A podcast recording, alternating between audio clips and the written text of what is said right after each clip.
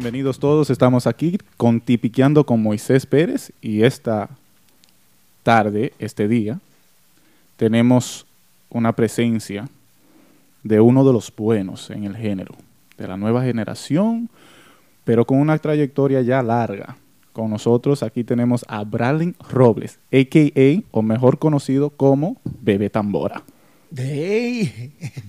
Dímelo, mi hermano, ¿cómo tú estás? Contentísimo de estar aquí compartiendo con ustedes. Te sabe que siempre cuentan con mi apoyo, siempre a la orden.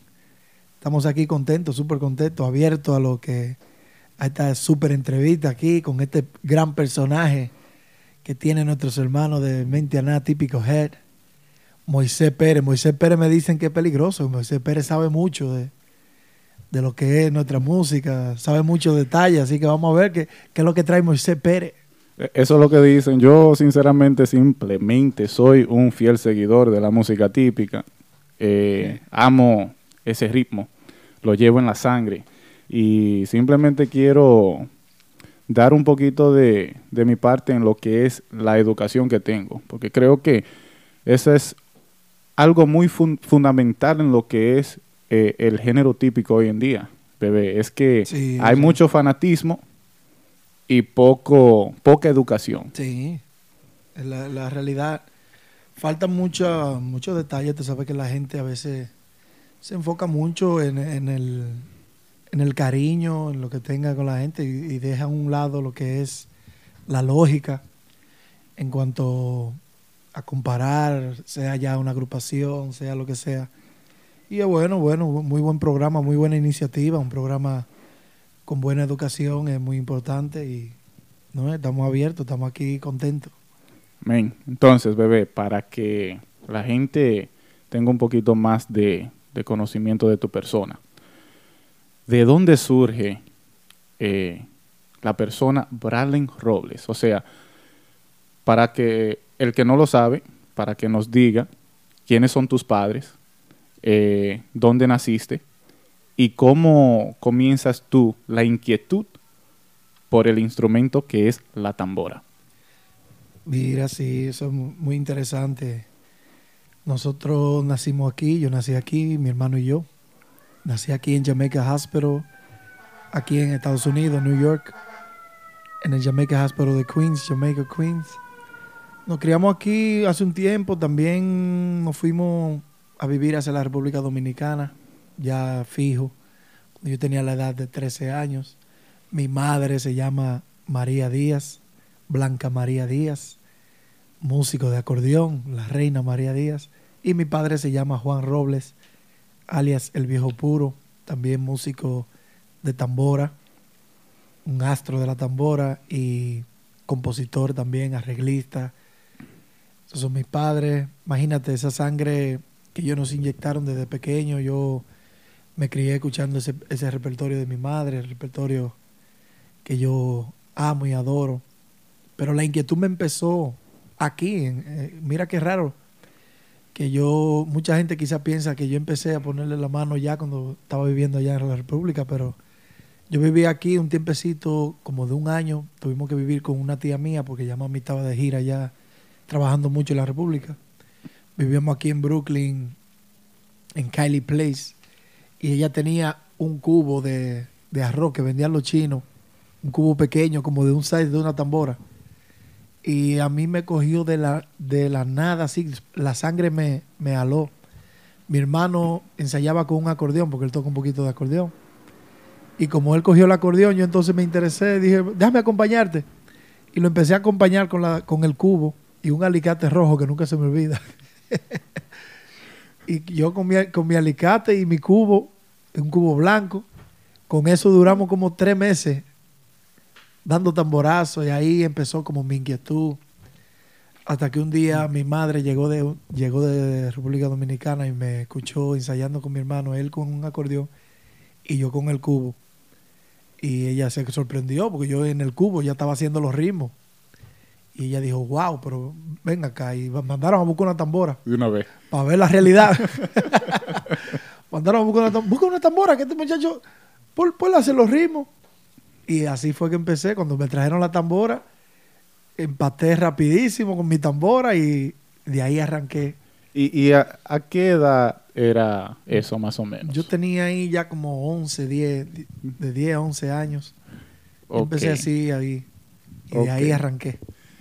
E- Eso, eso es impresionante, como uno cuando tiene o cua- cuando carece de, de la in- de- de lo que es, eh, tal vez la palabra carece no es la que busco, pero cuando uno tiene la inquietud Sí, eso es de, increíble. de- de- de dar tablazos, es increíble. dar... eh, eh, yo soy un músico frustrado, yo soy un guirero frustrado mil por mil. No, no, así hay muchos. Y- O sea, y- es el instrumento que más, más llama. Oye, nosotros los dominicanos toditos un tocamos un, poquito, de- juegan pelota y, y tocan un poquito de guira.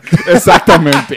Todos los dominicanos, aunque sea, Ya, eso hacer. se lo sabe. y Eh, jugar un poquito de pelota. de pelota, Eso así, mismo es. Eh, pero no, entonces volviendo a ti, eh, es impresionante, como tú dices, que fue simplemente con un alicate y un cubo. Sí, es bonito, eso es bonito recordar eso. Incluso tengo una foto, luego te la voy a mostrar ahorita. Ok. Tengo una foto muy bonita de ese, de ese tiempo y no, cuando la sangre llama, eso es algo increíble. De verdad que a mí me nació eso de una manera que, como una manera divina. Nadie me dijo cómo agarrarlo, cómo. Yo simplemente agarré mi cubo, las manos de este lado, el palo de este lado y para allá. Para allá. Algo increíble. Este, siguiendo el tema de, te dan tu tambor ahora. La primera vez que tú tocas esa tambora, ¿cómo se siente? Esa fue la experiencia más linda, más bonita. Y más todavía escuchar, porque uno inocentemente estaba haciendo los ritmos. Y escuchar que ya mi madre y mi padre y las personas que estaban ahí me decían, no, pero que tú estás haciendo el ritmo como va. Eso fue lo más bonito, porque yo dije, wow, bueno, pues algún día yo puedo ser un tamborero, quién sabe, puedo ser músico. Y me sentí orgulloso porque yo admiraba a mi madre yo quería seguir esa línea, al igual que mi hermano también. Y al yo ver que yo ya podía tocar un instrumento, yo dije, bueno, aunque sea tenemos, tenemos algo aquí, porque nosotros aspirábamos también a pelotero. Pero teníamos ya la música como en the back of our mind. Que e- es, es así. O sea, e- esa es parte de tu ADN. O sea, Sí, es part of así. your DNA. Ya, Ya. ya eso estaba ahí. Así mismo, eso ya, ese, ese deseo, ese, ese, esa sangre de músico ya estaba ahí. Ya la aspiración a pelotero, ya uno, uno ya porque sabe la posición que llega a tener, el privilegio de, un- de llegar a ser pelotero, Claro. Pero en realidad lo que uno ama ya desde pequeño, desde la barriga, es la música y más la música típica. Claro, claro, claro. Y eso fue lo, al final, eso ganó. A- a- ahí, ahí quedaste tú. Al final me aló. Así mismo es. Eh, con, con eso de, de tú tocar el instrumento por primera vez, como dijiste, fue algo muy, muy bonito. Eh, cuando, cuando llegas tú a sentirte eh, preparado para decir, ok, si mi mamá me dice, ¿quiere tocar? Pues yo quiero tocar. Mira, yo recuerdo, yo ensayaba mucho, mucho, mucho. Entonces, cuando me fui a vivir hacia la República, ahí es cuando toco por primera vez en una fiesta con mi madre. Wow. Te cuento que cuando a mí me subieron a tocar ahí, yo no sabía quién yo era. A mí me preguntaban, ¿cómo tú te llamas? Yo yo no sé. de los nervios tan grandes. Cuando yo subí a tocar la primera vez, fue una gallera. Creo que fue, no estoy seguro, incluso mi padre que estaba aquí en estos días me lo acordó. Creo que fue en la gallera El Palo. Ok. Y, y de verdad que eso fue increíble. Ahí fue cuando toqué por primera vez con un grupo atrás. Yo no creí, yo no me lo creía y, y con mi madre en el acordeón ahí y todo el mundo. Eso fue increíble, una experiencia de verdad que, que yo terminé de tocar y me quedé en shock así. La gente me, me hablaba y yo no sabía nadie lo que me estaba diciendo. Sonámbulo, tú, como quien dice. Hasta que llegué a la casa, como que el corazón volvió y, y- y estaba ahí donde, donde pertenece. Porque yo La adrenalina estaba... no, son, son recuerdos bien bonitos, de verdad, y nunca se me olvida. Son recuerdos y experiencias bien bonitas. Bien. Y entonces, tu mamá te, te pone a tocar, pero tú comentaste de que practicaba mucho. ¿A quién tú escuchabas? ¿A quién tú, tú tenías en el oído que cuando tú escuchabas esa tambora tú decías, no, como él es que yo quiero ser? Porque personalmente yo creo que para uno ser bueno, uno primero tiene que aprender a imitar Sí. para entonces después uno hacer su propio estilo. En ese, en ese periodo que te, que te acabo de decir, de cuando yo empecé a tocar y cuando llegué a la República, que toqué la primera fiesta con mi madre, ahí yo estaba más enfocado en aprenderme los ritmos y escuchaba nada más, casi, la música de mi madre. Pero el hermano mío, como adolescente, empezó a salir a fiestas de la super banda. Y cuando el hermano mío empezó a, traer estos CD de esos muchachos a la casa, a mí, para decirte la verdad, se me olvidó el repertorio de mi mamá por un rato. y cuando yo empecé a escuchar eso, ese, ese estilo de ellos tocar, con un poquito más de sazón, es decir, más, más coro, los mambos eran diferentes, ellos revolucionaron en, en muchos ritmos. De acuerdo. Ahí es cuando yo digo, espérate, pero ¿y estos, ¿y estos tipos quiénes son? Yo quiero tocar como esa gente. Y es cuando mi hermano me dice, ah, pues tú quieres verlo, ven. Cuando mi hermano me lleva a una fiesta de esa gente, que yo vi a esa gente tocando, ya creo que Tormenta ya usaba timbales ahí. Yo me quedé en shock. Yo dije, no, no, es, es como ellos que voy. Y ellos me sirvieron de inspiración. Ellos fueron mi inspiración, la super banda, la tormenta como tamborero también. El estilo de él cantar, de cantar, hacer voces, tocar a la misma vez, el swing, todo ese repertorio que él tenía, la forma de, de manejarse musicalmente, eso me llamó mucho la atención y yo dije, "Por- para allá que voy". eso me inspiró mucho más a seguir. Eso es algo que creo que todos nosotros, eh, me incluyo ahí porque eh, el amor por el típico de mi parte nació en el Igua Bar de San José de las Matas en el 2002 cuando fui a ver a la super banda con el prodigio por primera vez. Eso era increíble. De ahí No, para eso- acá, Esa agrupación de verdad que marcó, marcó una historia grande. claro, De Y- ahí para allá, eso es otra historia. Claro. Eso es un punto y aparte en lo que era la nueva generación del típico, eh, la revolución en un sentido, porque eh, estaban marcando y pisando eh, en territorios eh, aún no conocidos. Sí. Porque eh, algo que lo digo y también a la misma vez te lo pregunto, para mí, para mí, algo que tal vez muchos no se dan cuenta es que Cristian y Tormenta, para mí, no solamente son buenos músicos, sino que también tienen algo que tal vez muchos le pasan por encima de la cabeza. It goes over their heads, as they Yeah. say. Por ejemplo, no hay otro grupo que tengan los instrumentos o los metales, como decimos nosotros, que es el acordeón y el saxofón, ¿verdad? Sí. Pero ellos también te hacen ritmo y mambo con los coros y con las voces que ellos hacen. Eso es algo que hasta ese momento no existía, No en, el existía. en el típico. Eso es realidad, es realidad. Se hacían coro, se hacían corito y cosas, pero ellos, ellos revolucionaron en muchos aspectos musicales, le pusieron mucho swing diferente, coro, coro que se le quedaban a la gente, organizaron mucho musicalmente, Ellos hacían haciendo armonía. puentes, armonía. Son muchas las cosas que musicalmente ellos arreglaron, principalmente los merengues tradicionales. Tradicional, ¿eh? Claro. Ellos lo cuadraron. El prodigio, le doy mucho crédito al prodigio por eso. Que hasta hoy en día, yo que tuve la oportunidad de trabajar con él, Que vamos a tocar ese tema más adelante. sí, por como el prodigio estaba ahí en la superbanda, Claro. yo sé que él tuvo que tener eh, participación en eso, de que él cuadra bien los merengues por sección. Entonces la superbanda como que se escuchaba más organizadito. Un mambito aquí y aquí un corito. Y ellos decían una cosa en, un, en, un, en cierto momento y lo dicen ahí en la fiesta, en, en toda la fiesta, Cristian y Tormenta. Eran organizados y, y de verdad que revolucionaron, revolucionaron todo. Entonces, ya tú viendo lo que era Tormenta, ya tú viendo lo que eran los timbales, algo nuevo en el típico, ¿cuándo te das cuenta tú que tú quieres también eh, incursionar lo que es los timbales, incorporarlo en lo que es el repertorio tuyo como tamborero? Sí, no, yo rápidamente vi que ahí era el futuro. Que ya lo que venía después de, de tambora con timbales, ya eh, eso iba a ser una realidad. Entonces inmediatamente yo le hice esa petición a mi mamá. Yo, mami, cuando te vayas de gira tienes que traerme unos timbales. Porque estoy atrás. Yo, yo lo que hacía entonces ahí, yo tenía tambora, pero cogía el cubo de la tambora, lo ponía al lado y me imaginaba de que, que eran los timbales. Ya yo Ya, ya por ahí te iba. y buscaba de- diferentes bultos de, de- de acordeón y de todo y lo ponía. Ahí. Y me iba ya familiarizando con tirar la mano para adelante, que no.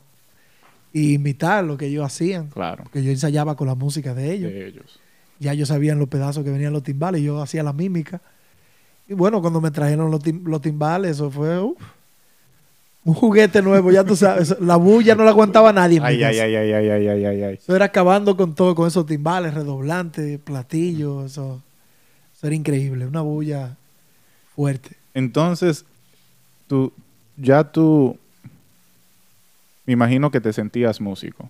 ¿Cuándo dices tú sentirte preparado para ser parte de una agrupación? ¿Cómo llega ese momento? Muy interesante. Mucha gente no sabe, yo lo dije ya en, en, en la otra ocasión de la otra entrevista, pero cuando llega el momento que se descubre, como quien dice, que María Díaz tiene un hijo que toca tambora, es cuando ya yo estoy ensayando con la super banda como cosa loca y, y viene eh, Tormenta en ese tiempo, estuvo enfermo y ellos duraron como, como dos semanas o casi un mes tocando con diferentes tamboreros y el hermano mío en una fiesta le dice a los muchachos lleven a Bralen a Bralen que está allá en la casa y vive ensayando. Bralen se sabe todos esos merengues de ustedes y ellos como, como nunca me han visto tocando nadie me había visto ellos dijeron no ¿cómo, cómo tú crees que Bre Brenji no va Brenji es mi hermano Sí. el nombre Bral no va a dar para eso bueno, pues se dio el caso de que un día no aparecía más nadie. Y llaman a mi hermano. Bralen ta- puede tocar hoy. Ese día había una fiesta, habían dos fiestas, una en Francis Ford en Santiago Wow. y en Montebar un miércoles. Y cuando me, cuando mi hermano me dijo eso, primeramente yo no me lo creía ni ni, ni y llegué allá como, como la primera experiencia cuando toqué también, eh, eh, que yo no sabía cómo me llamaba. cuando llego y saludo, eh, imagínate mi inspiración, Claro. todos son músicos, y arrancamos a tocar, eso fue increíble, de verdad. Yo, yo mismo no esperaba, porque yo estaba asustado, asustado de una manera que yo no sé cómo estaba tocando, que por, cuando pasaron los dos primeros merengues, recuerdo que Guancho estaba en la conga, me dice, tranquilo, Bralen, toca como si tú estás ensayando en tu casa, cógelo suave, pero tocamos las dos actividades y de ahí fue que se corrió la voz. Al otro día también tocamos una gallera, recuerdo. Fueron tres actividades que llegué a tocar, ya entonces Tormenta se volvió y, y reintegró, ya estaba sano. Pero mira, desde ahí empezaron los seguidores, los amigos, todo el mundo. Oh, pero el hijo de María, el hijo de María, inteligente, inteligente, va a ser inteligente, va a ser bueno. Me imagino que los músicos también, se regó la voz. Después de eso tuve la oportunidad de que me llamara la selección también para aguantarle a Boca Chula, imagínate. Wow. Otra experiencia que yo no me lo creía. También con Giovanni Polanco. Sí. O sea, la voz se corrió de que había un muchacho ahí que se sabe todos esos merengues. y que- yo ensayaba un poquito con todo el mundo, ensayaba más con la super banda, pero también escuchaba un poquito de Giovanni Polanco, que tenía un buen Claro. momento. Un poquito de la selección, me gustaba mucho la selección también. Eso eran los tres grandes en ese entonces. Sí, esos eran los tres fuertes. Y Cuando estaba Boca Chula, Caimán, Caimán. Nicole, ese, ese grupo, increíble. No, y desde ahí corrió la voz, ya ahí yo estaba eh, jugando béisbol, pero ya con esa experiencia, entonces la gente me fue inclinando más hacia la música típica. Entonces, tu primera agrupación formal, típica, ¿con quién fue? Cuando sucede eso ahí, mami tuvo un pequeño problemita con su tamborero. Entonces yo tenía tocando con ella alrededor de como cinco o seis meses ya. Ok. O sea que fue mi primera agrupación. Esa fue con tu mamá. Pasé Ok. seis meses con ella fijo. Esa fue mi primera experiencia, ya tocando, cogiendo la pela.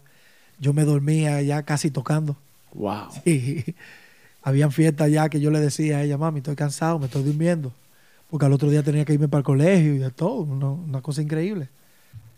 Y Pero ella- eso es bueno. Sí, eh, y sí. es bueno recalcar que, ok, tú puedes ir a tocar conmigo, puedes disfrutar de esta vida de Sí. arbitraje, pero tienes que ir para la escuela mañana. Ah, sí, ella, ella no paraba, yo podía estar muriéndome y había que ir a la escuela, al colegio obligado. Y fue una experiencia bonita porque me enseñó que no es fácil, que la música se coge su lucha, que hay que ser un hombre, hay que aguantar. Claro.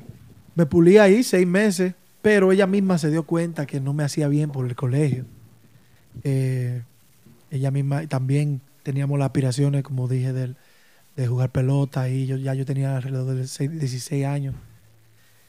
Pero entonces viene una propuesta con Manuel y el Gran Swing allá en Santiago y me ofrecieron, ah, eh, quedaron tan locos conmigo que en ese tiempo yo creo que fue en como 60 mil pesos. Wow. En ese tiempo que Porque 60 Manuel estaba pegado en ese entonces. con en Giovanni Polanco. con Giovanni Polanco hubo- cuando decide hacer su propia agrupación. Hubo un empresario que le hizo Claro. un grupo de estos empresarios, tú sabes. Claro. Ah, el hijo María que tú quieres, ese. es. Viene Manuel, 60 mil. Digo, mami, hay 60 mil. y mami me dice, bueno, mijo, eh, son grupos nuevos. Quizás tú vas a tener más, más actividades los fines de semana. No te va a estropear tanto como ella porque ella ya estaba bien establecida. Establecida, claro. Estaba trabajando mucho, muchas actividades día de semana y me esforzaba más. Y dijo, pues vamos a coger esos 60. Qué Creo, que se lo di a ella el cheque enterito. Wow. Tenga. Y cogimos y, y toqué ahí, duramos varios meses, creo que como seis meses también. Con Manuel y el Gran Swing. Tú- Una bonita experiencia ¿Tú, también. tú te acuerdas quién tocó to- contigo en esa agrupación? Wow, Emanuel y el Gran Swing.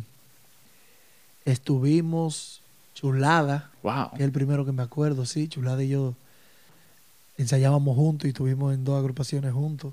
Empezamos juntos, como quien dice. Tres. Pero yo te Sí, lo... sí. Tres. Tres, por tres ocasiones. Sí. Eh, Tú me disculpas. estaba chulada, estaba Miguel Racumín, es un corista que está con Rubí Pérez. Ok. Manuel, que estaba con Giovanni Polanco. Estaba en el acordeón el maestrico, apellido Espinal. Del primer nombre se me escapa.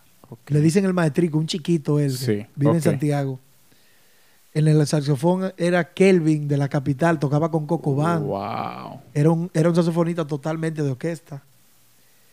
En el bajo, del bajo siempre era alguien inestable, siempre había un problema con el, El que pudiera.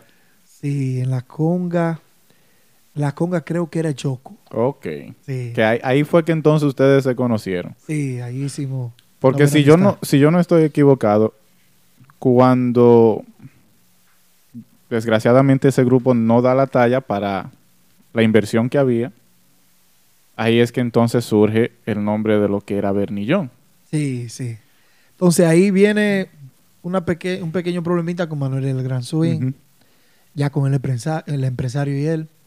Bueno, yo cogí mi pausa ahí, tocaba con mami a veces, pero estaba enfocado en pelota. Ahí era que yo estaba más, más ya enfocado y metido en lo que era la- el béisbol, practicando con, lo- con los programas de allá, jugando muchos torneos.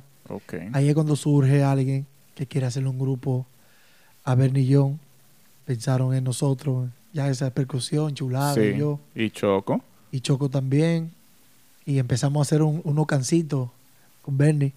Primero yo conocí a Bernie, me lo presentaron, lo presentó mi papá y nos conocimos y, y- y fuimos a ensayar a su casa primero.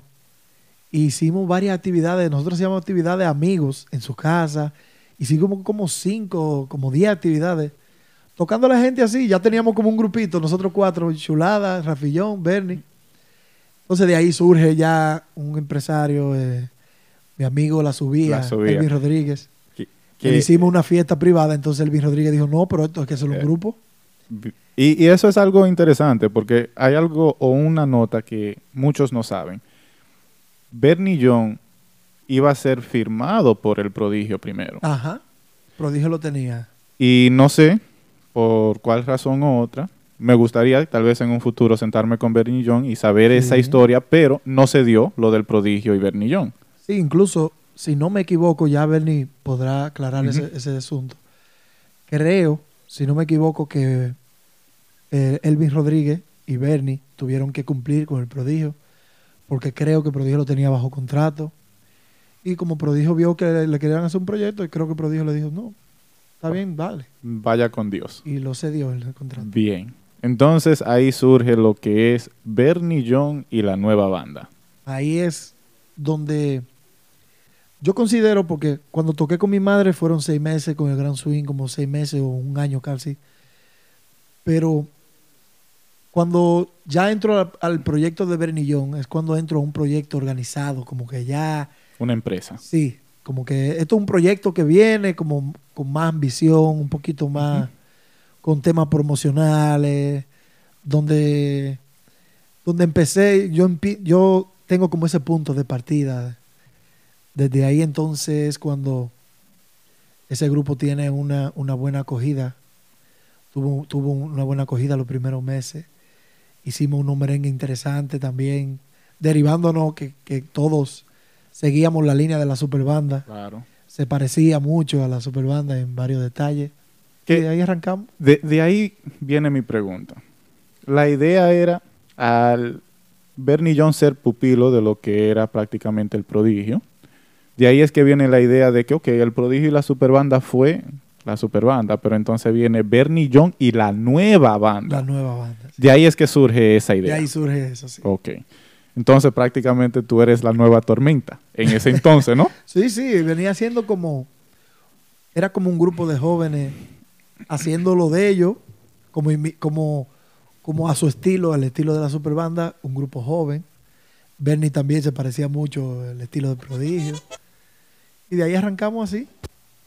y fuimos eso, e, eso fue, personalmente te lo digo a ti, creo que ya tú y yo lo hemos hablado en un pasado, es una de las agrupaciones favoritas mías después de la super banda. Es Bernie John y la nueva banda. Ah, gracias, gracias. Y aquí tengo un corte que quiero que, que hablemos un poco, porque algo de lo que yo siempre he notado es que tú siempre has evolucionado. Desde la primera vez que te oí tocar hasta la última vez que, te vi con tu propio proyecto ahora, que vamos a hablar más adelante acerca de eso. Pero en esta ocasión, La Culebra, que tú y yo hemos hablado del corte que, que hacen ustedes aquí, quiero que entremos un poquito en materia de lo que era y para que la gente escuche cómo era Bernillón y la nueva banda. Dice así. Sí, pónselo ahí. Hueteale a la culebra. Ahí. Oye, Santiaguero. Santiaguero.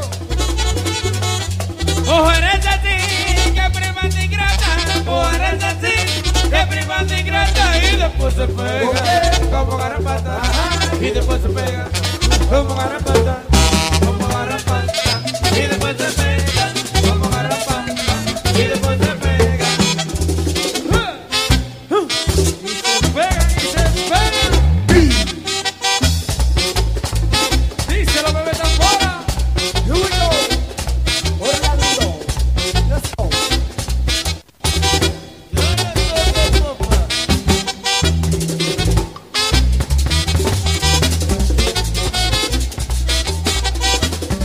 Pero eso no se termina ahí, ¿no?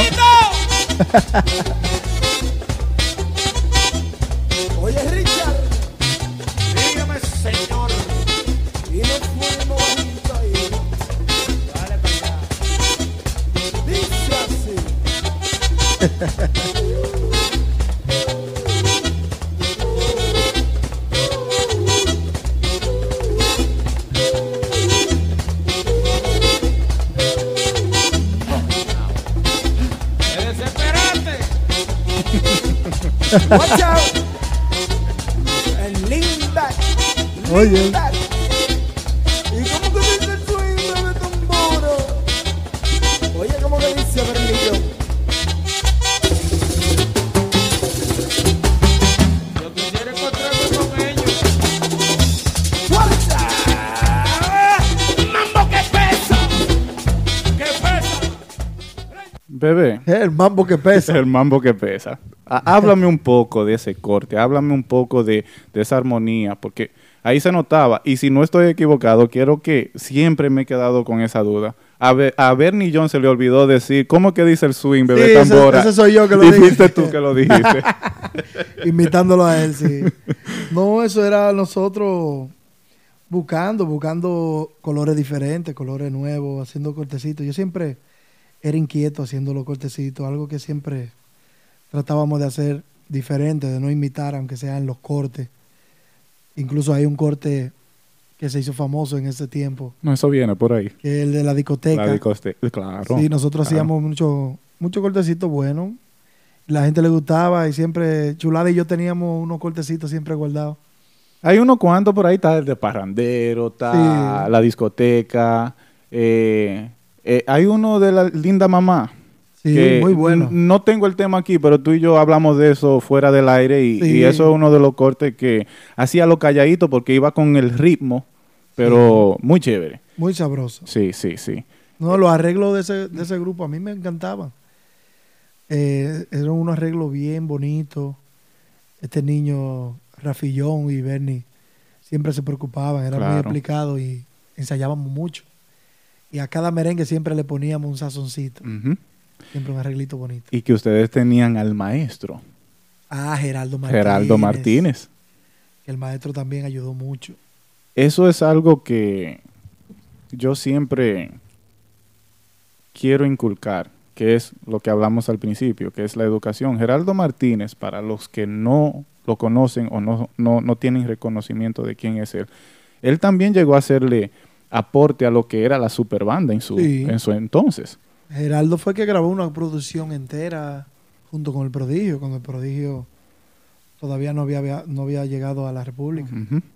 Geraldo ha aportado mucho a la armonía, Claro. música típica. Y en esa agrupación de Bernillón, uff, Geraldo arregló muchísimas cosas y Claro. hizo un gran aporte. Maestro, de verdad. Temas como Ven Pronto, me imagino que tuvo él mucho que ver ahí. Sí, con todos. Todo. Él chequeaba la armonía y si había algo, él lo arreglaba, le hacía las voces, hacía mambo también, buenísimo. Sí, sí. El maestro Geraldo, mi pana, mi pana. Eh, antes de entrar a lo que es ya la... Porque para mí fueron dos facetas de lo que era Bernillón y la nueva banda. La faceta número uno es que ustedes llegaron a tocar el corazón de los seguidores, Sí. solos. Sí tenían a alguien que le ayudó, que le buscó la, la plataforma para que se dieran a conocer. Claro que sí, la subía. Sí. Pero luego llega un tiempo a donde llegan a pasar y ser for- eh, parte de lo que era una empresa que es Yandel Records. Pero antes de llegar a, a- a ese punto, eh, quiero que oigamos un poquito de- del corte y del mambo de lo que era Parrandero, que también es un corte promocional que ustedes dieron a Sí. conocer Sonó, sonó mucho allá. mucho. Dice así.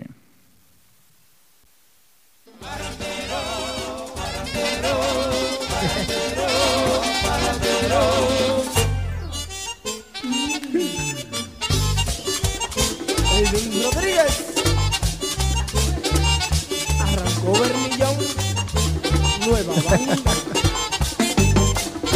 Vamos a adelantarlo un poquito aquí. Ahí te va. Esta noche me voy a romper con ella. Esta noche me voy a romper con ella. Esta noche me voy a romper con ella. Oye, esa voz. Esta noche me voy a romper con ella. Esas voces ahí son arregladas por Geraldo Martínez. Buenos cantantes. Richard La Voz, Adonis y tenían al peluche, ¿verdad? Sí, sí. Voy a romper con ella. Ajá. Esta noche me voy a Que está ahora con el norte. Esta noche me voy a romper con ella.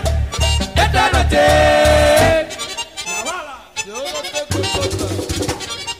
Bueno, Kitiri, de parte del pez. Ambos que pesa. Ahí vuelve el mambo que pesa. Mambo que pesa, eso lo usábamos mucho ya. Sí. Eh. ¿Cómo, cómo se llega a, a entonar, a, a tener esa química? a- porque hay personas que son parte de un grupo y que por más que ensayen, a veces no encajan.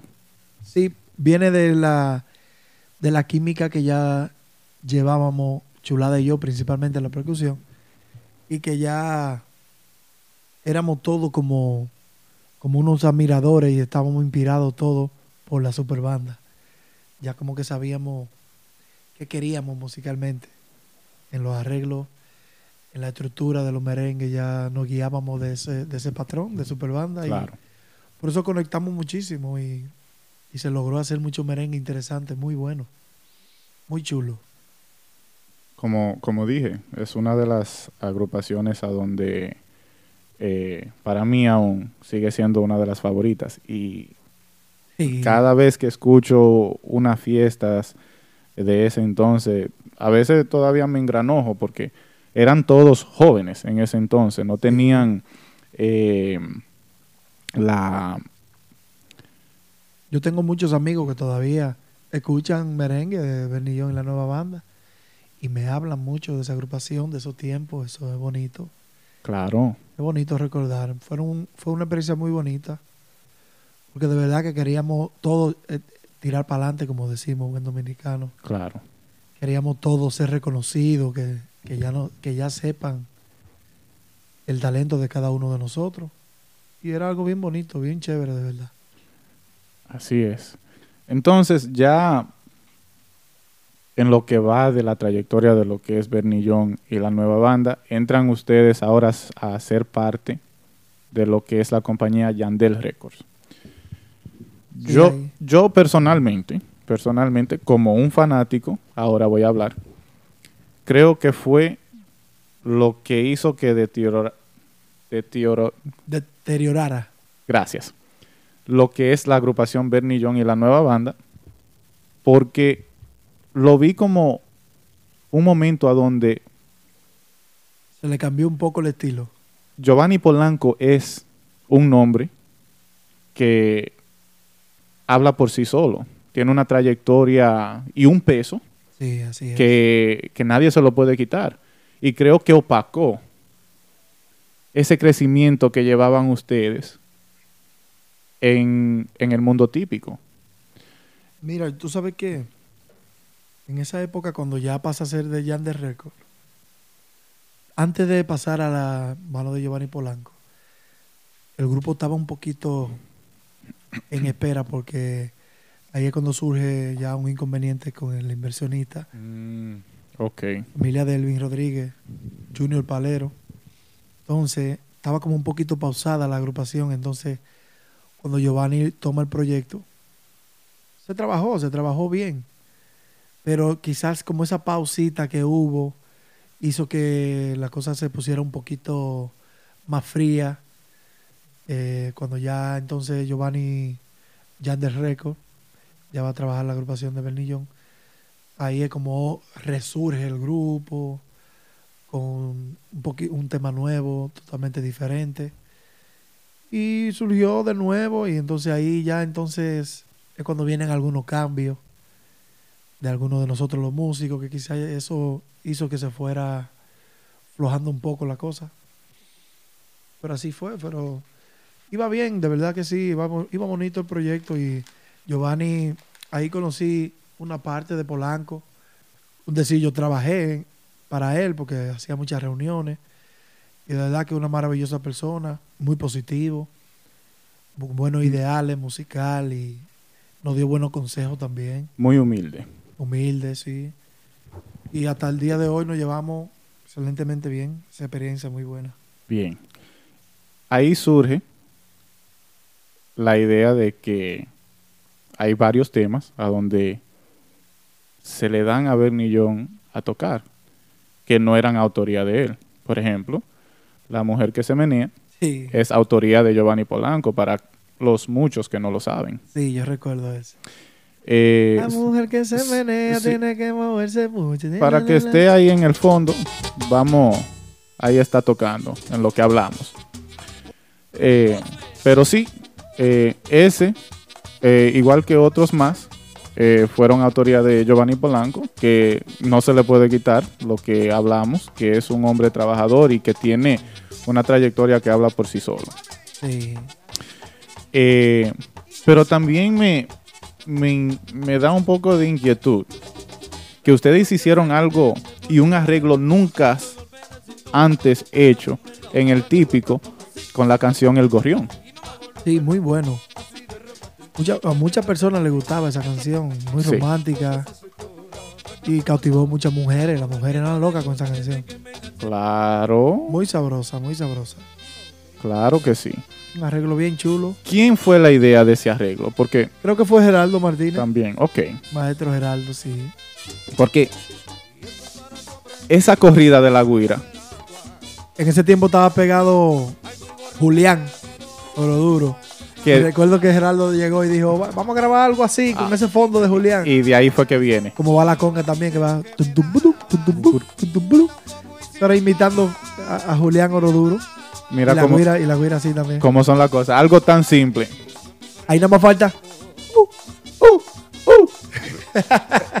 tiene la razón, Era tiene la la razón. línea de Julián. Estaba bien pegado ese tiempo. Eh, pero lo que más impactante surgió de esta etapa, tú siendo parte de lo que era Bernillón, es esta canción.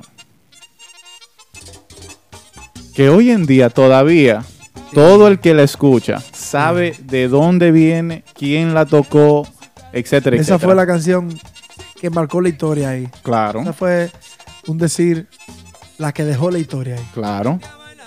Eso fue, eso fue un palo.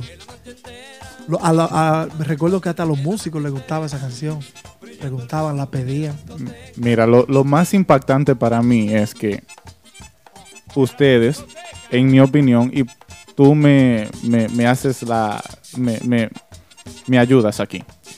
Ustedes fueron la primera agrupación a donde le dieron un enfoque a lo que era un corte entre la percusión y le hacía una pausa a la, a la música en general, o sea, a los ritmos del acordeón y del saxofón. Fue también una especie de la contraparte del corte del bombillo. Claro. Del bombillo de, de la superbanda. Ujú. Entonces nosotros hicimos esa misma idea en otro corte, con otro mambo. Y de verdad que a la gente le gustó mucho. A mí me gusta todavía. Tenía mucho que no lo escuchaba. Sí, no, yo te lo voy a poner ahora. Vamos, vamos, vamos a entrar allá. Bueno, yo pudiera dejar que el grupo de ahora monte eso. ya. Mira qué idea me llegó. Voy a llamar a Bernie desde que, No, hay que, hay que hacerlo. desde que terminemos aquí. Le voy a decir, Bernie, yo voy a montar la discoteca, porque imagínate. Oye, alguien lo tiene que tocar. Alguien lo tiene que tocar. Oye, A brillar la villa, vámonos ajustando. y que termine con Vámonos de miel.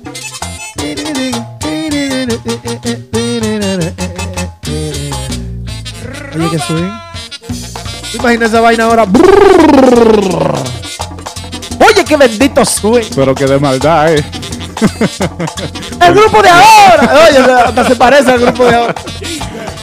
Pero ahora la pregunta es, oye lo que tú decías, porque eso es lo que a mí me gustaba. Ahí yo estaba en veneno ahí.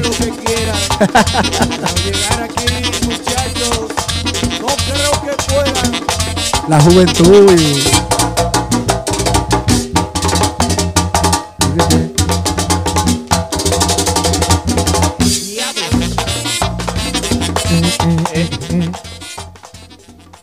Oye, Sí, era tú, unos tiempos buenos, sí. Ese tema me gusta mucho. Ese tema hay que hacerlo con el grupo de ahora. tú, tú tienes que hablar con Bernillón y con Rafillón, Meterle ese swing. pero alguien lo tiene que tocar, porque Sí, para sí. mí es una de las... Ese tema no puede quedar así. No. Yo creo no. que sí, yo creo que la gente le va a gustar. Por el- creo que el grupo que tiene que grabar eso, El grupo de ahora. al te que qued- más se parece eso es el grupo te, de te ahora. quedaste en esa ya, está bien. Te compro la idea, como dice el patrón Pina. No, no, de verdad que voy a llamar a Ber- Bernie, ya tú sabes. Eh, entonces ya llega un momento, como contaba anteriormente, comenzaron a cambiar las cosas en el grupo de Bernillón. Eh, el saxofonista llega a ser parte de lo que era la agrupación de Giovanni Polanco en ese entonces. Sí. Eh, los congueros, el que pudiera, llegaba a tocar. Llegué a ver- ir a, a varias fiestas a donde, si no me equivoco, llegó a tocar Ambiorito en una. La Sangre en otra, y así sucesivamente. Sí, sí. Después la sangre duró un tiempo ahí, fijo, pero después se fue también. Eh, tú sales de la agrupación. ¿Qué hace Bebé Tambora en esa, en esa época? Estamos hablando del Yo tu- 2004, 2005. No, Sí. 2005, 2000, 2006 para 2006, sí, estar. 2006, perdón. Yo, ti- yo vine a un viaje familiar que yo tenía que venir hacia Estados Unidos, aquí en New York.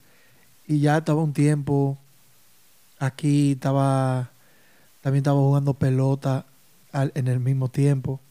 Incluso en ese, en ese momentito ahí, yo estaba pensando en una en un scholarship para jugar para béisbol colegial. Wow. Estando con Bernie Young. Yo jugaba todavía también. Y vine a un viaje familiar. El viaje se alargó por motivo del vuelo y la cosa. Duré prácticamente aquí un mes y algo. Y ya cuando regresé, recuerdo que ahí toqué como dos semanas. En esas dos semanas, cuando regresé, cuando surge que una, una parte de la agrupación del prodigio se, se desintegra. Y ahí llegó la llamada. Vamos a trabajar con el prodigio, con, con Rebeca pegado en ese momento. Una cosa que, que yo llegué a presenciar, bebé, que nunca te lo he dicho a ti. Yo fui a una fiesta de Bernie John allá en Santiago. Y antes de ustedes comenzar a tocar, estaba tocando Rebeca Sí. en, los, en las bocinas. Y tú ahí haciendo lo mismo corto. Y digo yo, pero ¿por qué a este muchacho todavía no ha llegado a la agrupación del prodigio? Sí, era algo como destinado porque mucha gente decía eso. Mucha gente decía, o sea, la gente lo percibía, decía que yo podía ya pertenecer a una agrupación grande. Y se dio, se dio el caso. Y gracias a Dios, sí, tuve esa oportunidad, la llamada. Y ahí arrancamos, de- ahí fue que arrancamos en serio. Desde ahí adelante me olvidé de la pelota para siempre. Oye, yo me ya acuerdo. no, ya no había tiempo ya Yo- con yo- esos bailes. no, imagínate. ¿Y cómo? Sí, fue increíble. Eh, tú entras eh, junto con Israel Conga a la agrupación del prodigio. Ya Junior Guira estando ahí. Sí, Eh, Alex Castro y Aris Jackson sí, también. también entraron. Nosotros duramos varios meses. Luego ellos, ellos se in- Sí. inculcaron también. Ujú, Alex, Ari y Israel entraron casi al mismo tiempo. ujú. Y ahí duramos aproximadamente cuatro, como cuatro o cinco años. Ahí hubieron. Trabajando desde el 2007 Claro. hasta el 2010. Por ahí. Eh, ¿Cómo fue esa primera práctica? Tú siendo ya tamborero fijo del prodigio, a donde tú querías llegar. No, fue un compromiso grande también porque ya ahí estaba esa leyenda, Cheo, Tambora. Era un challenge muy bueno para mí también. Un reto ya para ti. Yeah, to live up the expectation. too. Claro, claro. Venir y la expectativa, llenarla. Al principio, yo mismo cuando escucho, cuando escucho lo- los CD de ese, de ese entonces, yo mismo digo, wow, yo estaba flojo ahí. Pero sí me fui desarrollando, me fui desarrollando mucho como músico, tocando con ya músicos que tenían más experiencia que yo.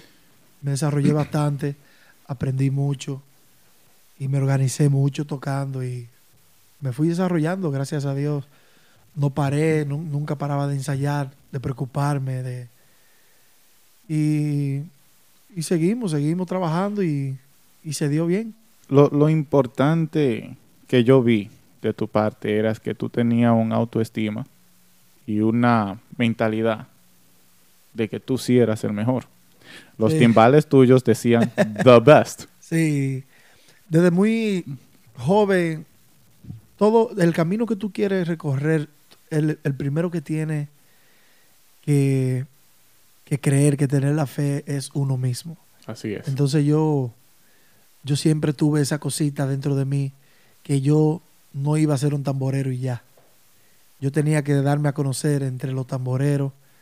Entonces desde, desde esos inicios, cuando yo empecé con Benny Young, que yo tenía los timbales así, que también me llevé esos mismos timbales con el prodigio. Yo le dije a- al muchacho que me, a mi hermano Alex Corniel, le dije, ponme the best, que yo algún día voy a estar ahí.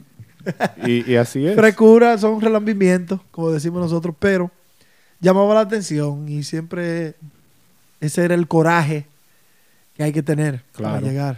Si tú lo puedes soñar, lo puedes. Lo puede hacer. Exacto. Eso es coraje, hay que tener coraje para la cosa, tener, tener, tener el deseo.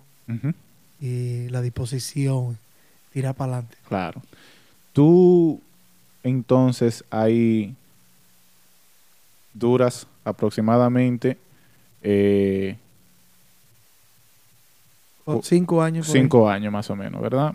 Ya para el 2012 eh, te llega la propuesta de lo que es banda única. Ahí estamos entre la espada y la pared, como dicen. una parte de mí se quería quedar, una parte de mí decía, coge esos chelitos. Eh, eh, que imagínate. No, una gran experiencia de verdad. Me trataron muy bien, señor Polivio Torres y todo el equipo de Banda Única. Fue un- una agrupación excelente que me tomó en cuenta mi trabajo y se dio la oportunidad. Ahí pasé un tiempo muy bueno. También logré hacer algo, un plus en mi carrera, que fue cantar mi primer tema, que ahí fue que donde grabamos la Tierra del Olvido. que a eso voy. Eh, creo que es algo muy interesante a donde tú sales de una agrupación a donde tú brillabas solo, siendo parte del prodigio. Perfecto. Bebé Tambora, hay que irlo a ver. Sí, ahí Pero, ya estaba desarrollándome mucho exacto. Y estábamos ahí, recuerdo Junior y yo, y estaba bien, estábamos estables, estábamos Claro. trabajando bien. Llegas a ser parte de una agrupación a donde ahora te usan como parte de la cara de la agrupación. Porque esa fue, eh, eso fue el momento a donde eh, le hicieron un rebranding, como dicen, Yeah. a lo que era banda única. Eh, ahora las caras eran tú, Manolo, Julio Swing, Chama Sax, Sí, Olvis y también Darling. Darling Madé. Eso era algo que para mí, para mí, es otra agrupación a donde yo aún la escucho, porque eh, se le notaba que le tenían respeto a lo que era la superbanda. sí. Esa agrupación es una excelente agrupación, músico por músico. Ahí estaba el difunto Veneno también, mi Que Dios hermano. lo tenga en gloria. Dios lo tenga en gloria. También estaba Fonso. Fonso. Óyeme, es una, una agrupación que eh, cuando nos arrancamos a tocar era un, era un grupo. Y hicimos gira aquí, muy buena también. Claro. No, de verdad fue muy buena, muy buena agrupación. Que de ahí es que de ahí es que viene entonces como tú explicaste Sí, unos ahí se me momentos ofrece también ser figura. Y- Todos esos detalles que uno le llamaron mucho la atención y claro. tomamos el paso. Entonces viene lo que es esto.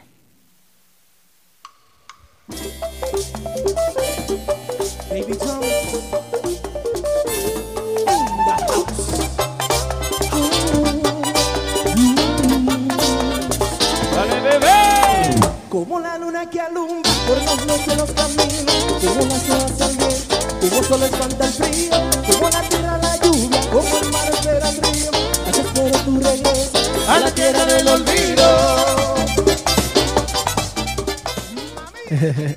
Esa fue una sensación. Sí, bien bonito. Eso fue el señor Tino Torres, me puso a cantar. Tino dijo, tú tienes que cantar esto. Y un arreglo de David Landestoy. El Lo- maestro. Lo tenían ahí guardado y lo hicimos, quedó chévere. Mucha gente le gustó. Primera vez cantando. Claro. Porque ya mucha gente sabía que yo hacía voces. Y yo tenía esa inquietud, yo quería cantar.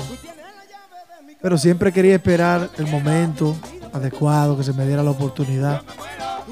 Claro, ahí cuando se me da la oportunidad ya habían, había más cantantes Claro. que tenían temas en Q como Darling y Ujú. y no se pudo promocionar. Y en el, en el periodo de que montamos esta canción es cuando también yo vuelvo hacia la agrupación de, del prodigio. Sí. Que, Y que- se quedó en el aire entonces esa, canción. Que, que a eso voy. Tú, tú fuiste parte o has sido parte de, de varias agrupaciones a donde de un momento a otro se desintegran y nadie sabe el por qué, que esto, que aquello, que patatín, que patatán. Lo de banda única para mí fue sorprendente porque de un momento a otro ya Julio no tocaba. Pero ven acá, ¿dónde está Julio? Llegaron a meter a Raúl Román por unas cuantas ocasiones, que esto, que aquello, que de un momento a otro ya tampoco está bebé. Y ahí es cuando Julio viene a vivir aquí, tiene un problemita, no sé, no sé si era la residencia o algo. Entonces ahí se empezó a debilitar un poco el grupo. Viene entonces la oferta de Mario González, que había firmado a Prodigio de nuevo. Pero en sí estábamos, estábamos positivos en seguir con la agrupación de, de banda única. La agrupación se mantenía tocando, se mantenía trabajando. Eh, ya habían hablado con Nicole Peña para formar parte de la agrupación. Íbamos a seguir trabajando, pero entonces me llega esta propuesta en un buen momento, ya cuando resurge el prodigio con Mario González y volví Sí. a la agrupación. Ella cuando viene Rebeca y, y la copa. Y fue otra etapa muy, muy, muy buena. Sí, ¿no? Creo que mejor que la anterior. Eh, a eso iba. Y, y en, en el pasado simplemente no que lo vamos a tomar o a descartar, eh, el que no, no toque algún tema o lo que sea, porque eh, tengo para decir que me, imagin- me imagino que te diste gusto. Llegaste a tocar eh, el bombillo del amor, llegaste a tocar los celos la primera vez con el prodigio y un Sí. sinfín de, de, de canciones que tú en un pasado llegaste a practicarlas Sí. simplemente. Entonces ahora, eh, en, en es- ahora en esta ocasión regresas y la primera canción que ustedes graban es la siguiente. El gozo. Con un swing diferente. Sí, muy buena. Chichi Guira en la guira, eh, claro, en la guira, tú en la tambora. eh, Sí, ya Kelvin. Kelvin ya, ya estaba en la, en la agrupación, Mm, si no estoy equivocado, ¿verdad? Sí, Y así sucesivamente. muy bueno ese merengue, muy bueno. Eh, un mambo Sabroso. excelente y muy bailable. Recuerdo yo, ellos le tenían una idea hecha Sí, a ese tema, entonces lo fuimos a grabar por primera vez conmigo. Cuando yo lo fui a grabar, yo le puse un corte de una vez a lo último. Entonces,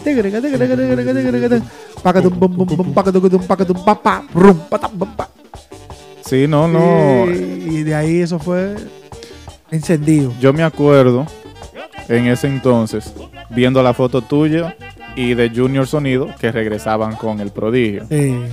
Eh, fue algo muy, muy emocionante. Incluso, plus. Fue, fue uno de los mejores momentos porque la gente lo quería. claro, La gente lo pedía. La gente, claro.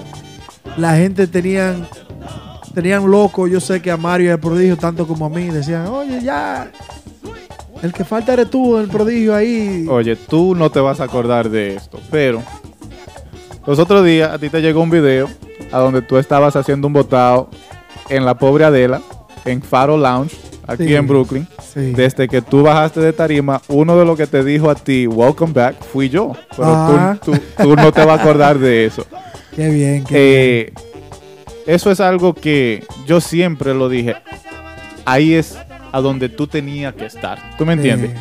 Eh, había todavía de mi parte, en lo que yo conozco de un, de un poquito de lo que es la música típica, te faltaba todavía mucho por dar en la agrupación del prodigio. Sí, sí.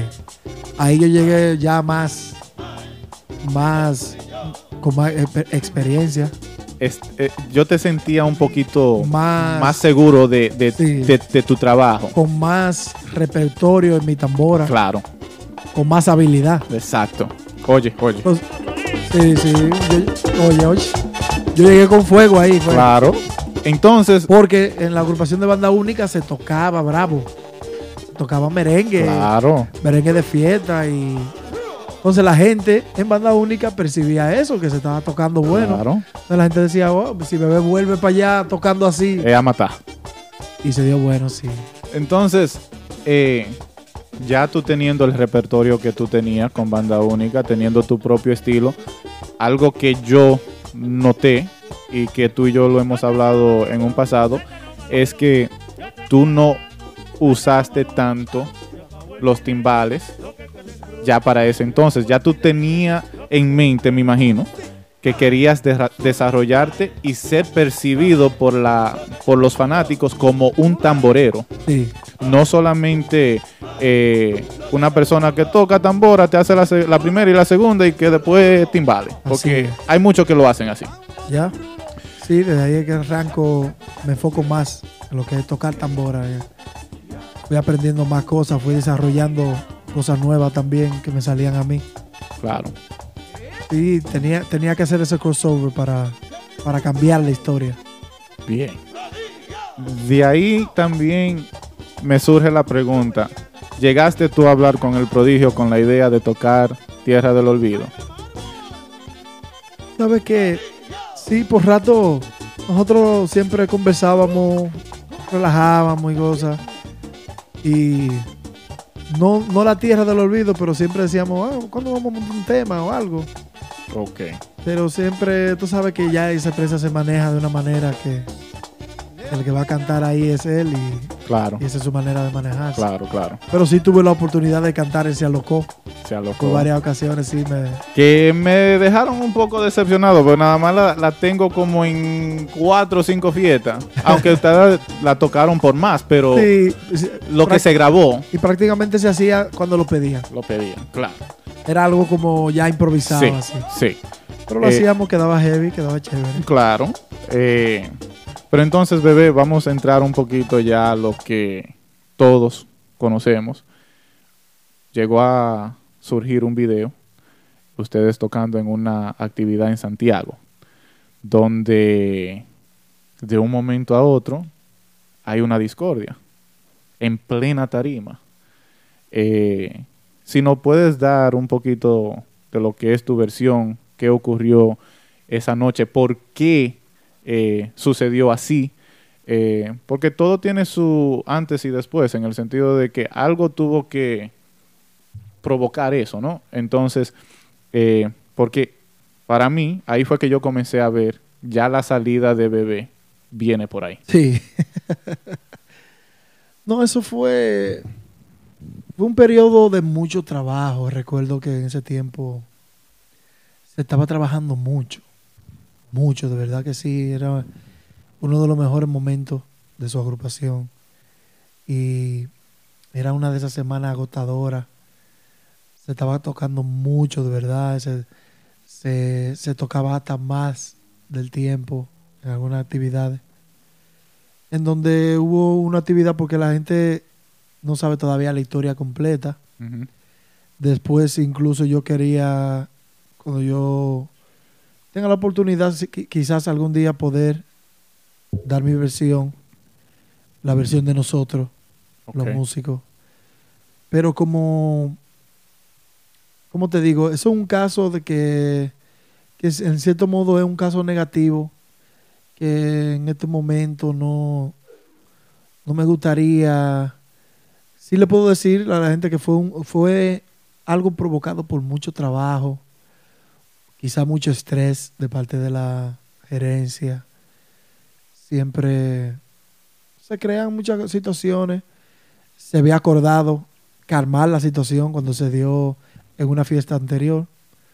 Eh, la situación no se, no se llegó a dar por una reunión, se, se pautó una reunión para ver qué pasaba, ciertas incomodidades, para que todo el mundo estuviera bien.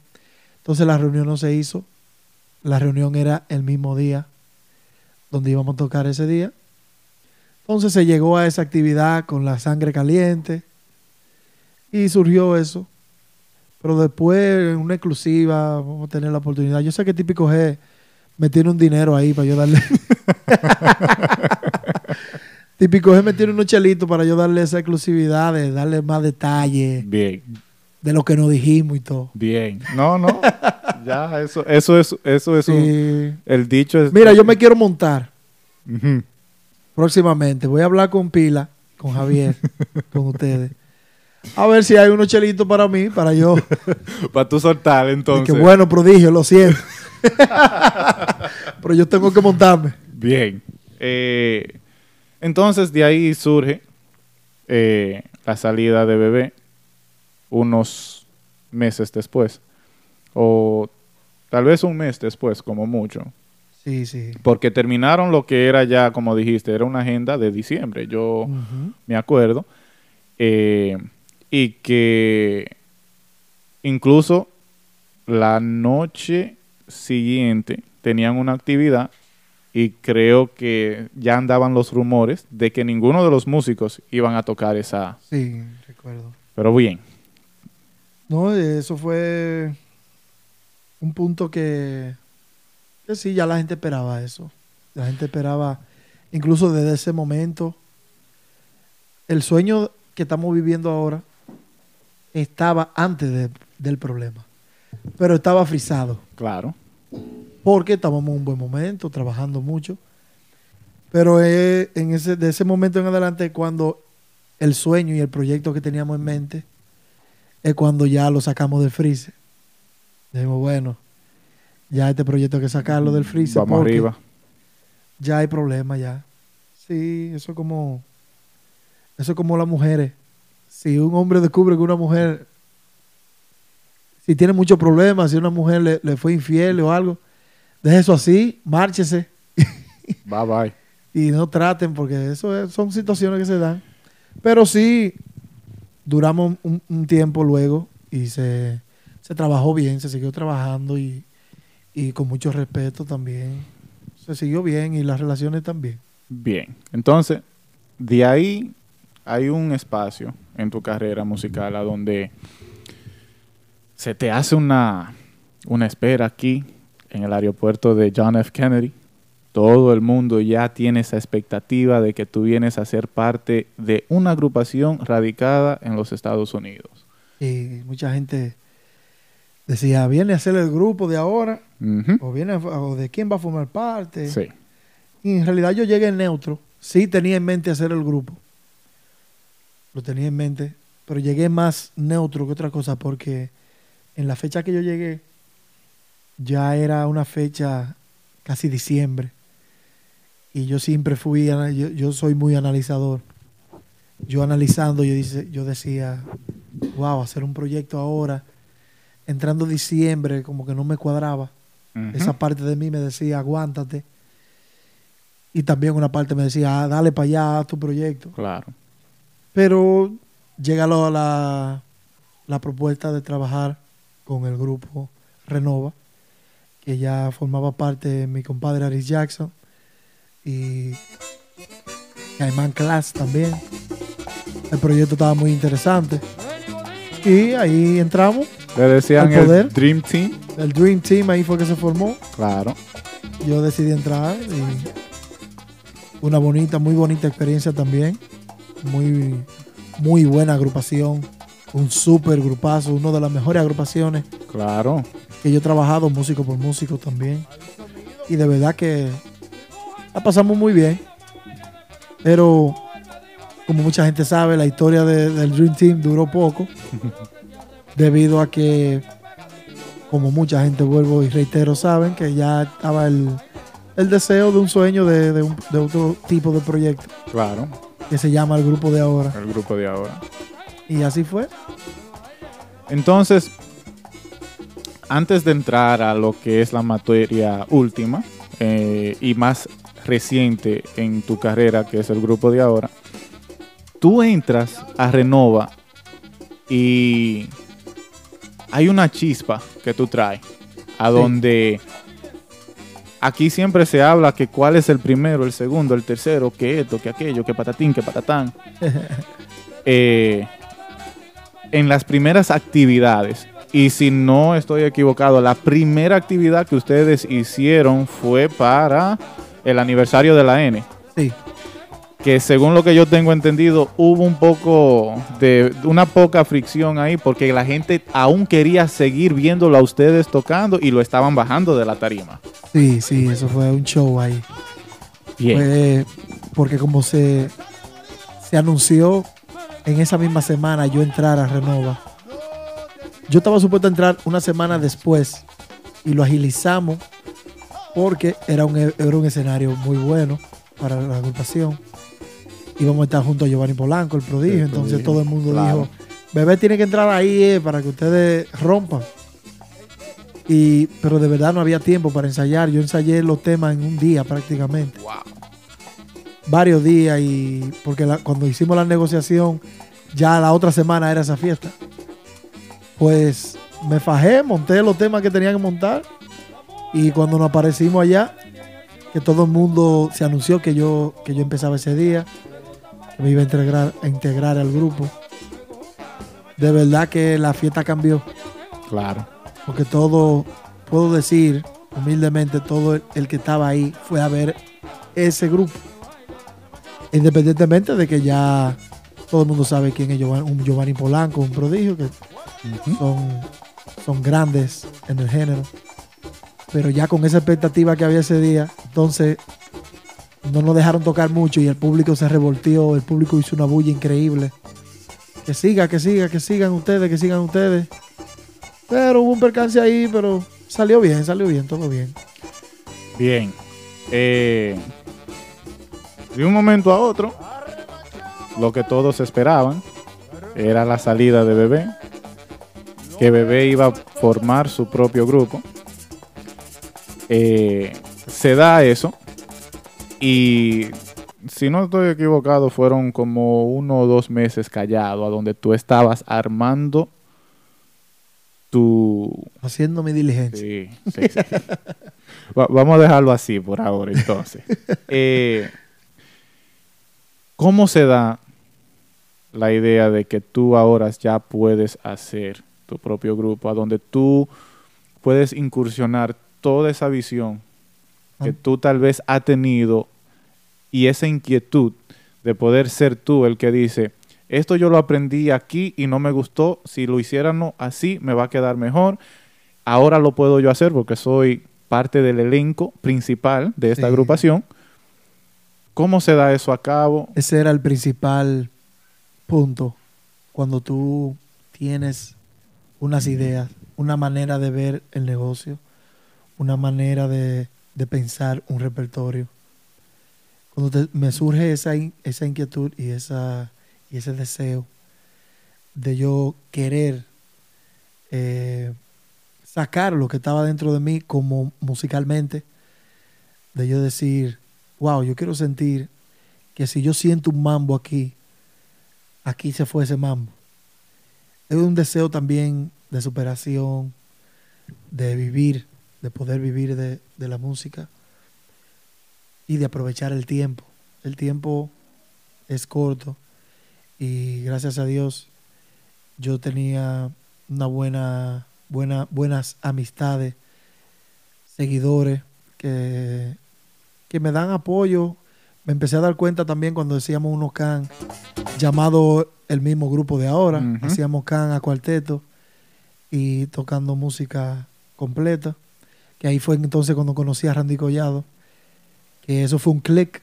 Cuando Randy y yo nos conocimos, yo dije, no, este es el acordeonista. Ya yo encontré lo que, lo que te necesitaba Este es el mío. gracias a Dios y a ese talento que Dios le dio a Randy, que es sin límite. Aún está por desarrollarse. Y la persona que él es también, la humildad, el él conectar conmigo y aceptar que yo le hiciera la propuesta de que algún día fuéramos a hacer el proyecto.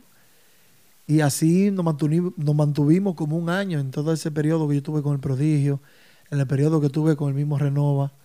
Nos mantuvimos, nos mantuvimos analizando, viendo a ver qué íbamos a hacer, todo. Y gracias a Dios yo sentí que era el momento, que ya no había que esperar más.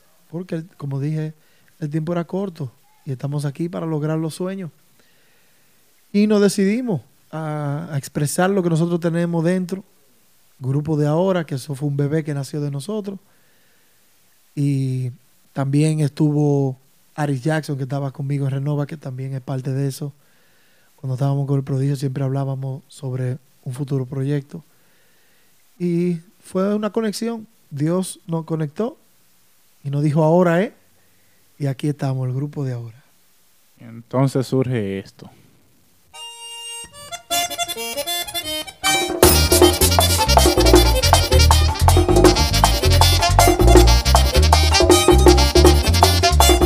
primer merengue que se coló. El primero. El grupo de ahora. Fueron tres que yo recibí Se coló también en tu pista y a paso y que al dure. paso y que dure. La gran cola. Porque. No, a veces hay cosas que pasan en la vida, todo obra para bien. Nosotros nos estábamos volviendo locos cuando esos temas se, se colaron. Nosotros estábamos llorando casi. Oh, porque eso no está ready todavía. Ay, Dios mío, ¿y qué van a decir la gente? yo me imagino Pique también. Oh, muchachos, volviéndome loco. Porque yo soy, personalmente, los muchachos que están en la agrupación se han dado cuenta. Yo soy delicado con lo musical. Que así debe de ser. Esa esencia se ha perdido. El misterio se ha perdido. Ajá. Entonces nosotros, nosotros somos misterio. Nosotros tenemos que sorprender al público y darle lo mejor al público. Claro. Entonces cuando esos temas se colaron, ay, ay, ay, ay. Llorando casi. Pero entonces eso se tornó A su favor. principalmente al paso y que dure. Ya lo tenían por la República, por todas partes, todo el mundo. Creó una expectativa increíble. Ahora, bebé, yo te, te hago la pregunta a ti. ¿Tú estás seguro que se colaron esos temas o fue que ustedes... Vamos a ver lo que pasa si lo tiramos. No, se colaron. Se colaron. Si tú pones al paso y que dure, si no, el, el corte no está. no está. Y hay un pedazo donde nosotros no, vo- no voceamos. Yo te puedo decir en el pedazo, Sí. nosotros hasta nos estamos diciendo los cortes. ¡Ey! Sí. Vamos, rompo. Sí. Se nota. Y lo grabamos fue para nosotros escucharnos por primera vez. Oye, Esa fue la primera grabación para el grupo escucharse cómo Wow. sonamos. Y que de eso se colara, eso fue un desastre para nosotros. Para nosotros. Bueno. Pero para la gente eso fue, ya tú sabes, lo cogieron. Y eso, hasta el día de hoy, se escuchan esos temas. eh, yo sinceramente, para mí, en lo personal, son una de las mejores grabaciones que yo tengo de Es- ustedes. Es increíble. Es increíble. ¿Cómo son las cosas? Y Porque- de verdad que suena bien. Claro, claro. Claro, ustedes van a escuchar partes a donde ustedes dicen, no, no, no, pero que eso no va bien, a eso Sí, no ahí, voy. ahí no era que iba. Pero los que no saben, no lo van a escuchar así. Sí, así es. No, Eh, de verdad que son cosas que pasan. Todo obra para bien y a la gente le gustó. Con Oh. todo y los huevos, como decimos nosotros. sí. La pregunta que yo tengo para ti es, ¿y ese grupo de la brasi- brasileña, de dónde que vienen? Porque yo digo, conchole, pero este muchacho me está hablando a mí de Brasil aquí y estamos en típico, pero explícame. Ese, esas son unas seguidoras, amigas, que apoyan mucho nuestra música. Harry Jackson, a mí personalmente también, desde Renova, la conocimos estando en Renova. Se llama Tammy, Ok. eh, Mayara, y ellas siempre traen amigas. Eso es un fan club bien bonito que siempre nos apoya en todas las actividades y nosotros las resaltamos porque ellas viven en Connecticut Wow. y ellas vienen desde allá manejando una hora y pico A verle el grupo a de ver ahora. el grupo de ahora. Y, y Wow. tiene mucho valor para nosotros eso. No, claro. Y que eso lo emociona más como músico en tarima cuando tú ves a una persona que quiere verte y que no solamente te quiere ver, sino la travesía que hacen para venir a verte. Sí, así es. Eh, No, de verdad el grupo de ahora fue una experiencia, es la experiencia más bonita. El hijo, el hijo tuyo, tú verlo creciendo así. claro, claro. Eso es muy bonito, de verdad que sí. Bebé, hace unos días atrás, por fin, llegaste a tocar Tierra del Olvido de nuevo. Eh, llegué a ver un tiempecito atrás con Renova, hubo un post a donde tú o la gerencia de, Renova decía que eso también venía con Renova. Pero mi pregunta con, con lo de hoy dicho es, ¿tú tenías ya planeado con en el tiempo de Renova que iba a ser un homenaje a Carlos Vive o simplemente ibas a recrear lo que era la Tierra del Olvido con banda única? Sí, lo del homenaje me surgió con, ya estando con el grupo de con, ahora. con el grupo de ahora, ok. En ese tiempo ya pensábamos hacer la Tierra del Olvido, pero el homenaje me surge que un día estaba escuchando esas canciones, eh, principalmente La Gota Fría, que mucha gente le dice Moralito. Moralito. Y me gustó así, lo tarareé, lo canté. Y yo dije, wow, pero yo quisiera hacer moralito y fruta fresca. Pero yo ya hice la tierra del olvido, entonces se ve feo. Entonces me surgió esa idea. Yo dije, wow, pero lo que hay que hacer es, ya como yo hice la tierra del olvido entera, no traerla entera otra vez y traerla con- añadiéndole esas dos canciones para darle algo fresco también ya al grupo de ahora Claro. o de- otra historia nueva de ese tema a la gente. Y de verdad que lo hicimos, lo logramos y pienso que está bien logrado el arreglo, bien chulo. Y la gente le encanta porque son temas que la gente lo canta, la gente lo conoce, ese gran artista, Carlos Vive, muy conocido. Y me quedó bien, más o menos, yo frequeando ahí, inventando, como dice. Yo creo que, que sí, y, y creo que la parte donde tú eh, incursionas lo que es uno de los coros más populares en el momento, que es el, el Scooby-Doo Papá, Sí. eh, quedó, quedó más que bien. Eh, y, no, y surge eso también, que está en el momento pegadísimo. claro, Tigueraje, tú sabes, cosas que le salen a uno en los ensayos, entre nosotros, todo ahí en Chercha. Y ahí lo hicimos. ¿Cómo, cómo se da lo que es el arreglo de, de ese tema? Eh, ¿Quién te ayuda a, a darle visión a esa idea de, de que no solamente sea la tierra del olvido, sino también un homenaje a Carlos Vive? Sí, cuando yo lo pienso, que debemos de hacerle el homenaje, de añadirle los otros dos temas, entonces ahí es cuando yo tengo dos puntos clave para hacerlo, tres puntos. Una es en el baño, cuando me estoy bañando, cuando voy en el highway, manejando, ay, ay, ay. Y cuando y si me monto en el tren, ay, Dios mío. ah, En estos días estaba pensando, en estos días se me dañó el carro y me monté en el tren. Óyeme, y del camino a- hacia la casa del hijo mío hice como tres arreglos. ¡Wow! Entonces se me surgió manejando la idea. Entonces yo llevo más o menos una idea, tarareándola, un mambo. Entonces nosotros lo arreglamos ya entre Randy Collado, Rafi Sachs, Junior Guira, Ari Jackson, Mario. Todos los muchachos aportan una cosita. Vamos a poner esto aquí, vamos. Y le pongo este corte aquí y ya lo hacemos, lo hacemos posible. Bien. Eh, antes de, de concluir ya lo que es eh, esta grabación de podcast con este artista de la tambora, Bebé Tambora.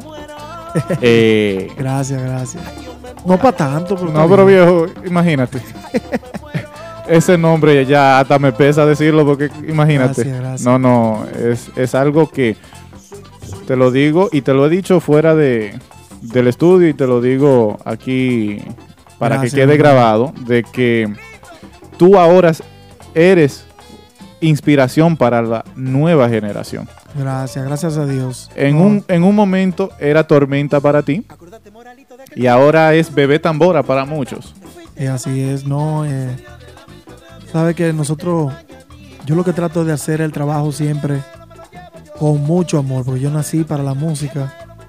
Yo cuando estoy en tarima, para mí no hay, no hay preocupación, no hay nada que me haga bajar la guardia, en dar lo mejor de mí cada noche y hacer un buen trabajo con educación, con humildad. Entonces eso llega, Claro. Siempre cuando se trabaja con humildad, con seriedad, con respeto al público, respeto a tu instrumento, a la gente. Y eso es lo que yo he tratado de hacer siempre. Y siempre agradecido de mucho público que se suma siempre, que, que le gusta el trabajo a mi- hacia mi persona. Y es una bendición, gracias a Dios. ¿Cómo tú te sientes ahora cuando se te acercan y te dicen ciertas palabras como, oye, tú eres el que ha hecho que yo quiera tocar la tambora? ¿O tú eres el que hace que yo hoy en día quiera ser músico en general? Yo me siento súper honrado, agradecido de Dios, de que personas me, me- o sea, me, me analte- enaltezca mi trabajo, me, me deje saber que, wow, me gusta tu trabajo, te admiro.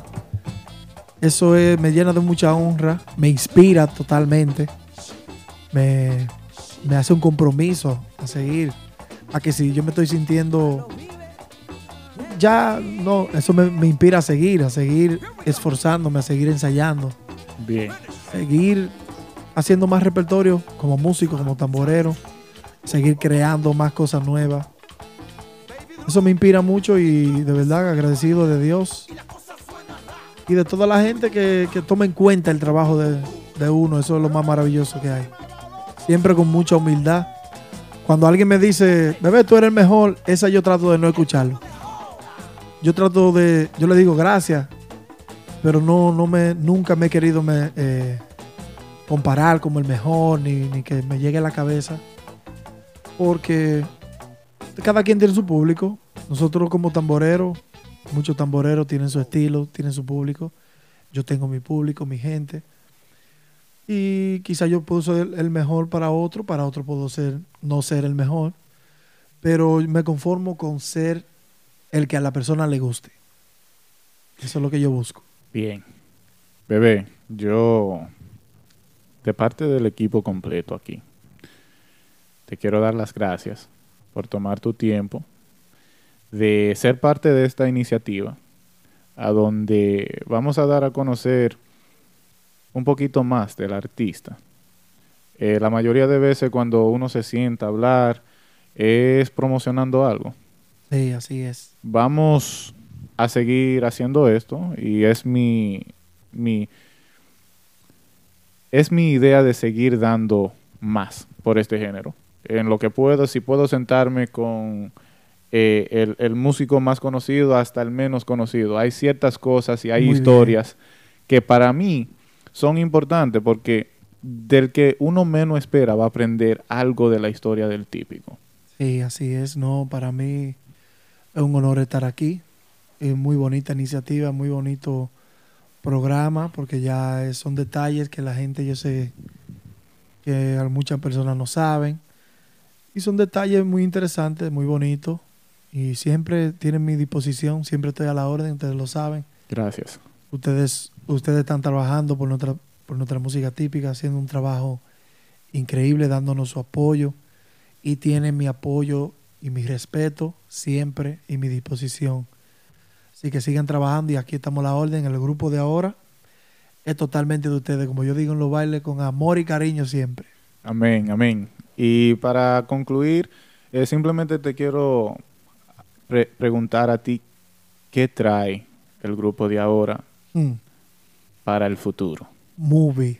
Ay, hombre. No, no, venimos con muchas cosas interesantes, muchas cosas nuevas. Vienen los temas inéditos bajando ya. Bien. Viene el video, nuestro primer video. Nos han estado solicitando que le hiciéramos algo a la tierra del olvido. Creo que vamos a hacer, si, si le hacemos algo, va a ser una especie como de recap, no de video totalmente, pero viene un video con un tema inédito, vienen muchos temas que tenemos guardados. Así como ya hemos soltado, todavía hay muchos guardados que, que para nosotros ya el público es otra cosa.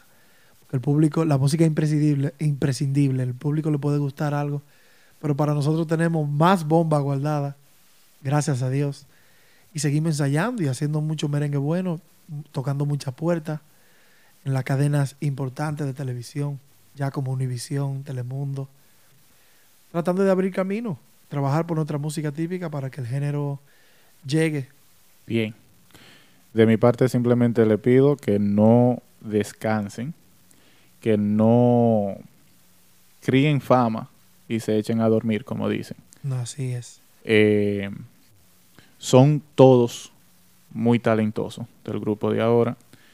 Y nada, a ti te dicen Ra- Ramón Orlandito, ¿no es? Eh, Muchachos, dije Ramoncito. Ramoncito. Eh, pero bueno, bebé, yo de parte del staff completo y aquí en este espacio de lo que es Tipicando con Moisés Pérez, simplemente te doy las gracias de nuevo Gracias. por estar aquí y vamos a dejar que, que Quiere me no, no, no termine lo, lo que es este espacio. No, no. Vamos a seguir trabajando. Como dije, estamos a la disposición y al público de la música típica que espere muchas cosas buenas del grupo de ahora. Este es su grupo y estamos también abiertos a las sugerencias en nuestro Instagram, el grupo de ahora. Eh, también en Facebook, el grupo de ahora. Se pueden suscribir en nuestro canal, el grupo de ahora. SoundCloud, pueden escuchar nuestra música, el grupo de ahora. Y ahí estamos. Este es su grupo y aquí se va a trabajar con Dios primeramente, con toda la humildad del mundo, sin descanso y, y trabajando fuerte por nuestra música. Amén. Bueno, señoras y señores, hasta aquí Tipicando con Moisés Pérez y con el honor de tener a Bebé Tambor aquí y hasta la próxima.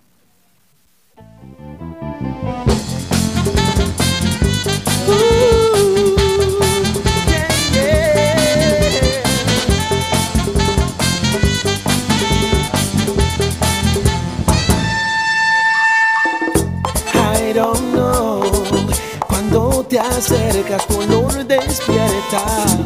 Fireworks en mí. Místico Es lo que sentimos sin despertar